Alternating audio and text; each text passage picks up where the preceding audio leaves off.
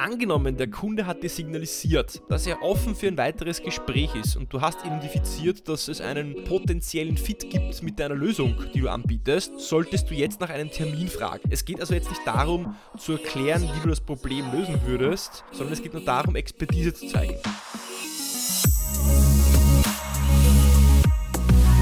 Herzlich willkommen bei Deal, dein Podcast für B2B-Sales von Praktikern für Praktika. Schön, dass du letzte Woche wie immer dabei warst, jetzt gerade auch wieder dabei bist und nächste Woche beim nächsten Interview dabei sein wirst. Und damit dir keine weitere Episode mehr entgeht, trag dich doch direkt in die Deal Alerts ein. Den Link dazu findest du in den Shownotes vom Podcast gleich unter der Aufnahme. Und heute geht es in dieser Solo-Folge rund um das Thema Cold Calling und Cold Calling 2.0, wie ich das nenne. Und Cold Calling scheint heutzutage irgendwie aus der Mode gekommen zu sein. Ich höre immer wieder von neuen Tools für Lead Generation und jedes Unternehmen natürlich muss auch Leads generieren.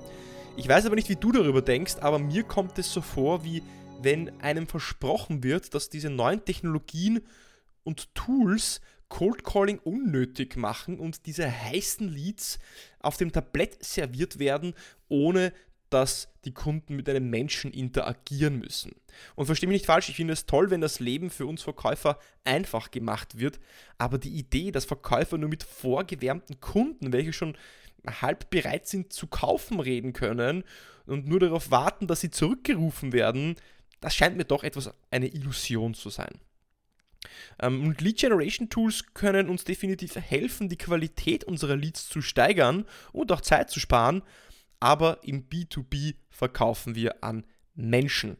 Und Menschen wollen mit anderen Menschen kommunizieren. Und deswegen ist Cold Calling auch nicht tot. Die Wahrheit ist, dass Verkäufer die Kunst der Kaltakquise nach wie vor beherrschen müssen. Es ist notwendig, die Fähigkeit zu haben, jemanden, der uns nicht kennt und der nicht auf unseren Anruf wartet, zu kontaktieren, Ablehnung und Skepsis überwinden zu können und einen Dialog zu schaffen. Und die Tatsache, dass uns von allen Seiten eingeredet wird, dass Cold Calling tot ist, ist dann ein sehr großer Vorteil für diejenigen, welche Cold Calling beherrschen. Weil während die, die darauf warten, dass sie diese warmen, vorgefertigten Leads vom Marketing serviert bekommen, nehmen die, die es können, ihr Glück nämlich selbst in die Hand. Und die Wahrheit ist, dass Cold Calling sicher trotzdem einer der härtesten Aufgaben im Sales ist. Und Cold Calling ist so schwer, weil wir da mit der Angst der Ablehnung kämpfen. Und meiner Meinung nach wird diese Angst verstärkt, weil wir im Verkauf oft blind, ohne Radar, ohne Navigationssystem in so einen Cold Call hineinfliegen. Denn der klassische Ansatz im Cold Calling ist sich darauf zu fokussieren, wie ich möglichst schnell eben mein Produkt pitche, also diesen Elevator Pitch bringe. Und der zweite Stressfaktor ist, dass wir uns darauf fokussieren, was wir sagen. Aber es geht auch anders. Weil was wäre, wenn du dich nicht darauf fokussieren würdest, was du sagst, sondern was du fragst? Dann muss der Kunde nämlich sprechen. Und genau darum geht es. Und mein Deutschlehrer hat immer gesagt, sowas wie ja, dass, der, dass die Struktur bei einem Deutschaufsatz die halbe Miete ist. Und heute zeige ich dir eine Struktur für einen Cold Call, welcher nicht auf einem Elevator Pitch basiert, sondern auf Fragen. Und lass uns einfach direkt reinstarten. Dieser Prozess hat fünf Schritte. Der erste Schritt ist, dass du den Kontext finden sollst. Finde den Kontext. Weil Kunden fokussieren sich in den ersten 60 Sekunden, wenn du sie anrufst, du reißt sie aus ihrer Arbeit heraus, aus ihrer Aktivität, sie schreiben gerade vielleicht einen Brief oder eine E-Mail und plötzlich rufst du sie an dann fokussieren sie sich sehr schwer auf einen elaborierten Elevator-Pitch, weil sie geistlich noch wo ganz anders sind. Und sie stellen sich, wenn du sie anrufst, drei Fragen. Sie stellen sich geistlich die Frage, wer bist du? Von wo rufst du an? Und warum rufst du an? Und wie du das umgehen kannst, brauchst du eine gute Einleitung. Eine Einleitung könnte zum Beispiel sein, ja, grüße Herr Meier, Schickler spricht von der Firma XY GmbH. Warum ich mich jetzt gerade bei Ihnen melde, ist, dass ich gelesen habe, dass Sie in die USA expandieren möchten und ich bin der Meinung, dass wir Ihnen da helfen könnten, weil wir helfen anderen Unternehmen, ihre IT-Kosten zu senken, indem wir cloudbasierte Produkte anbieten und arbeiten da in Ihrem Bereich mit Unternehmen A und Unternehmen B zusammen. Was habe ich also damit gemacht? Ich habe kurz erklärt, von wo ich anrufe, ich habe erklärt, warum ich anrufe. Ich habe erklärt, was für einen potenziellen Mehrwert ich sehe. aber auch schon einen Ansatz von Mehrwert mitgegeben, indem ich gesagt habe, äh, mit welchen Unternehmen wir zusammenarbeiten und habe auch gezeigt, dass ich mich informiert habe, weil ich gesagt habe, ich habe gelesen, dass ich dass sie in die USA expandieren möchten. Ich habe mich also informiert und ich rufe einfach nicht an als, ja, ich gehe nicht meine Liste durch, sondern rufe diese Person aus dem Grund an, weil gerade jetzt mein Produkt für diese Person relevant ist, weil ich gelesen habe, dass da eben ähm, dieses, ähm, ja, diese Expansion in die USA ansteht. Also ich wiederhole es nochmal. Hallo Herr Meier, Schickler spricht von der Firma XY GmbH. Wir helfen anderen Unternehmen, ihre Kosten zu senken, indem wir cloudbasierte Produkte anbieten und arbeiten in ihrem Bereich mit Unternehmen A und B zusammen. Und warum ich mich gerade jetzt bei Ihnen melde, ist, dass ich gelesen habe, dass Sie in die USA expandieren möchten und ich bin der Meinung, dass wir Ihnen helfen könnten. So in der Richtung würde ich das ausformulieren. Zweiter Schritt, Frage um Erlaubnis. Jetzt geht es natürlich darum, dass du auch möglichst schnell Fragen stellen musst und weiter im Dialog kommen möchtest. Und da solltest du erst die Erlaubnis dir abholen, diese Fragen stellen zu dürfen. Frage deinen Gegenüber also zum Beispiel, ähm, basierend auf der Erfahrung in Branche X, darf ich Ihnen äh, da ein, ein paar Fragen dazu stellen? Das öffnet nämlich den Geist und wenn du diese Erlaubnis abholst, dann darfst du Fragen stellen. Und wenn du die Frage stellst, stellst, basierend auf der Erfahrung in äh, der Branche X, darf ich Ihnen da ein paar Fragen stellen, werden die wenigsten jetzt sagen, nein, du darfst keine Fragen stellen. Und damit kommen wir schon zum Punkt 3. Und das ist nämlich so eigentlich der wichtigste Punkt, nämlich zu den Value Building Fragen, Value Building Questions, der dritte Punkt. Denn bedenke immer, es liegt in der menschlichen Natur, Fragen aus Höflichkeit zu beantworten. Wenn dir jemand eine Frage stellt, stellt, dann beantwortest du diese Frage auch meistens. Doch das Ganze hat Grenzen und Kunden werden dir sicher einige Fragen, vielleicht zwei, drei aus Höflichkeit beantworten. Aber du musst dann sehr schnell zum Punkt kommen und Fragen stellen, welche auch spannend sind und Mehrwert bringen. Auf der anderen Seite kannst du jetzt noch nicht zu schnell ins Detail gehen, weil der Kunde innerlich noch immer bei seiner Tätigkeit ist, bei der er war, bevor du ihn angerufen hast. Das Ziel dieser Value-Building-Fragen in Schritt 3 ist es, den Kunden also langsam an das Problem heranzuführen und diesen Raum, diesen Kontext auch zu äh, schaffen.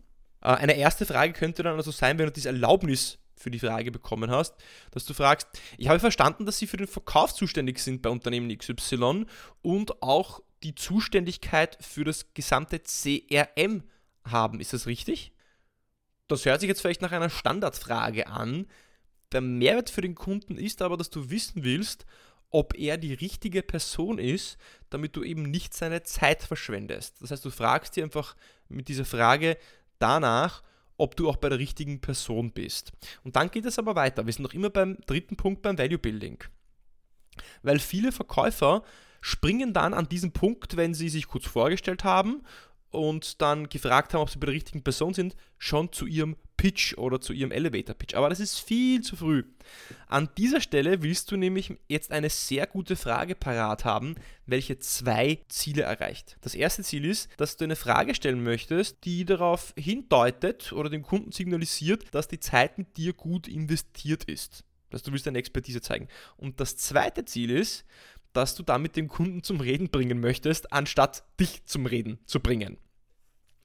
Als Beispiel könntest du sagen, Herr Meier, nutzen Sie Ihr CRM auch mit dem Hintergrund, das Forecasting und die Genauigkeit in der Vorhersage ähm, Ihrer Umsatzzahlen zu verbessern?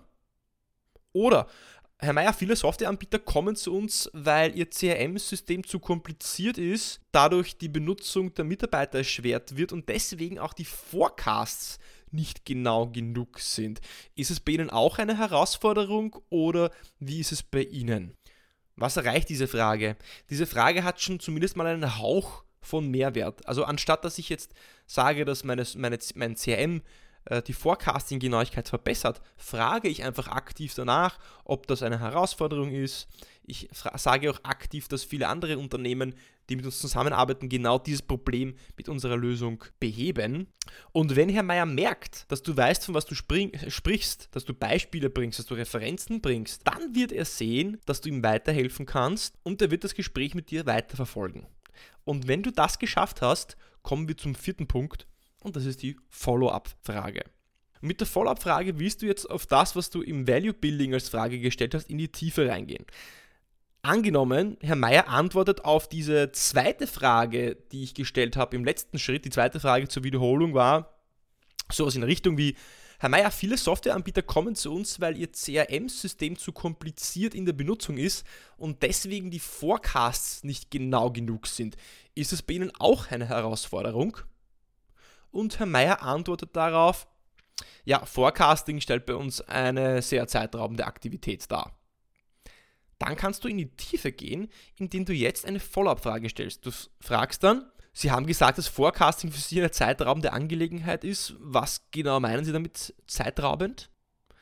Denn an dieser Stelle ist es noch immer nicht wichtig, dein Produkt zu pitchen. Du willst so viel wie möglich herausfinden, um mehr Mehrwert aufbauen zu können. Je mehr Informationen du hast, desto mehr offene Türchen hast du, desto mehr Potenzial für Mehrwert, für den Mehrwertaufbau hast du dann.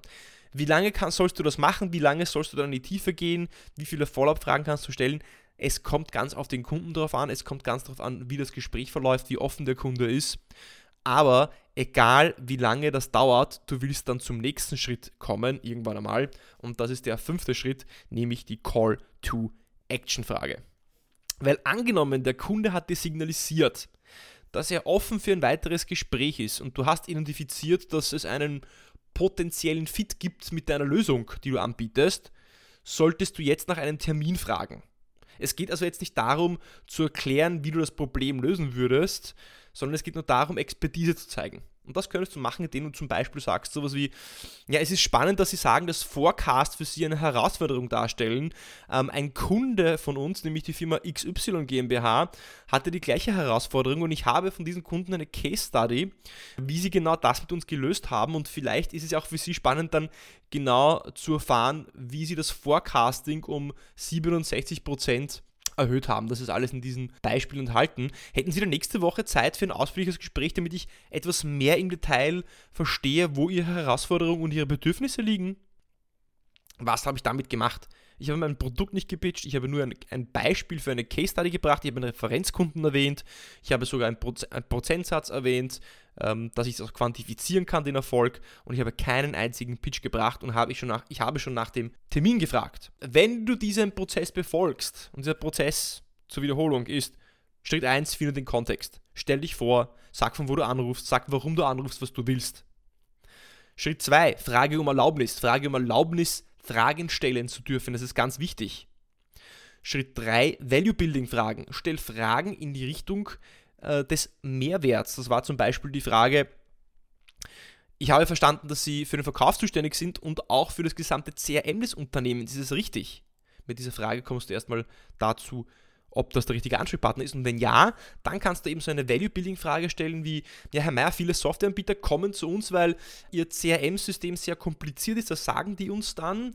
Und deswegen ist, sind die Forecasts nicht genau genug, weil schlichtweg die Sales-Mitarbeiter das CRM ungern nutzen. Ist es bei ihnen auch eine Herausforderung?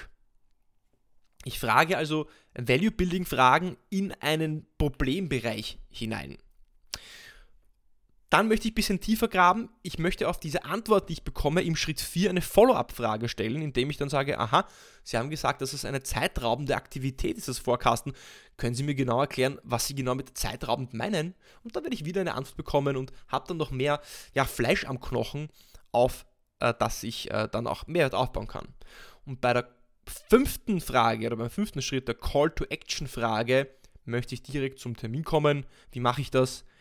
Ich bringe einen, eine Case Study, eine Referenz, Ergebnisse, indem ich zum Beispiel sage, es ist spannend, dass Sie sagen, dass Forecast für Sie eine Herausforderung da sind, weil ein Kunde von mir, die XYZ GmbH, hatte die gleiche Herausforderung und wir haben dazu eine Case Study, wo genau aufgelöst ist, wie das mit uns gelöst worden ist und vielleicht ist es auch für Sie spannend dann zu wissen, wie Sie die Forecasting-Genauigkeit um ca. 67% erhöhen konnten, hätten Sie dann nächste Woche Zeit für ein ausführliches Gespräch, dass ich genau verstehen kann, wo Ihre Herausforderungen sind?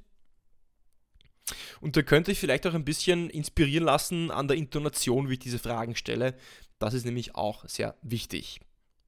Also, kurz zur Wiederholung. Erster Schritt, finde den Kontext. Zweiter Schritt, Frage um Erlaubnis. Dritter Schritt, Value Building Questions. Vierter Schritt, Follow-up-Frage. Und fünfter Schritt, Call-to-Action-Frage. Natürlich musst du diesen Prozess nicht immer ganz genau so befolgen, wie ich jetzt ihn hier äh, ja, äh, abgespielt habe. Manche Kunden wollen natürlich auch schneller zum Punkt kommen. Wird dieser 5-Schritte-Plan einen Cold Call in einen Kunden verwandeln mit hundertprozentiger Garantie? Natürlich nicht. Äh, wirst du trotzdem Neins und Absagen bekommen? Definitiv ja. Aber es sollte Cold Calling weniger stressvoll machen, weil du weniger Sagetechniken anwendest und mehr Fragetechniken anwendest. Und wir wissen, wer fragt, der führt. Und wenn du diese fünf Schritte befolgst, wirst du sehen, dass du auch mehr zum Zuhören kommst und nicht nur redest.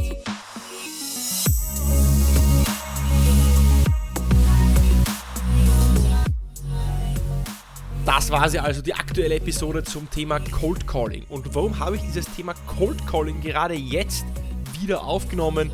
Nun ja, es wird gesagt und es wird gemunkelt, dass Cold Calling der Vergangenheit angehört. Und gerade sehr erfahrene Verkäufer, die haben so ein bisschen den Biss verloren. Die sind sich teilweise auch zu gut, um den Hörer in die Hand zu nehmen und ein bisschen, wie man es schon sagt, Klinken zu putzen. Aber wenn du das Klinkenputzen selber beherrschst und wenn du in der Lage bist, dein Glück selbst in die Hand zu nehmen, dann hast du einen riesigen Vorteil, einen Wettbewerbsvorteil und du kannst viel mehr Leads, viel mehr Opportunities, viel mehr Pipeline generieren als alle anderen. Und bedenke, wir sind jetzt Ende März, ein Viertel des Jahres ist vorbei. Und wenn du in einem komplexen B2B-Sale arbeitest, dann dauert dein Sales Cycle 6 bis 12 Monate. Wenn du also jetzt noch einen Impact auf dein Jahresziel haben möchtest, dann ist jetzt auch wirklich die letzte Gelegenheit, dass du jetzt noch einmal prospectest, Cold Calls machst, Kunden anrufst, Termine anrufst, um so auch mehr Opportunities aufzumachen. Und alle anderen da draußen, während sie warten, bis Marketing ihnen warme Leads gibt, alle anderen da draußen, bis sie warten, bis der Kunde mit Auftrag droht, nimmst du dein Glück selbst in die Hand, nimmst du den Hörer in die Hand, fängst Gespräche an, baust Beziehungen auf, hast Spaß dabei, bist neugierig, stellst die richtigen Fragen und kommst so zu deinen Terminen.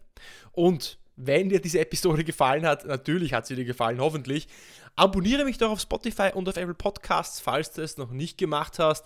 Trag dich einfach in die Deal Alerts ein, dann schicke ich dir auch Updates zu, wenn es neue Episoden gibt und hier und da mal auch einen guten Sales-Tipp von mir. Ich wünsche dir erstmal einen weiterhin guten Start in diese Woche und bis zur nächsten Woche beim Deal Podcast.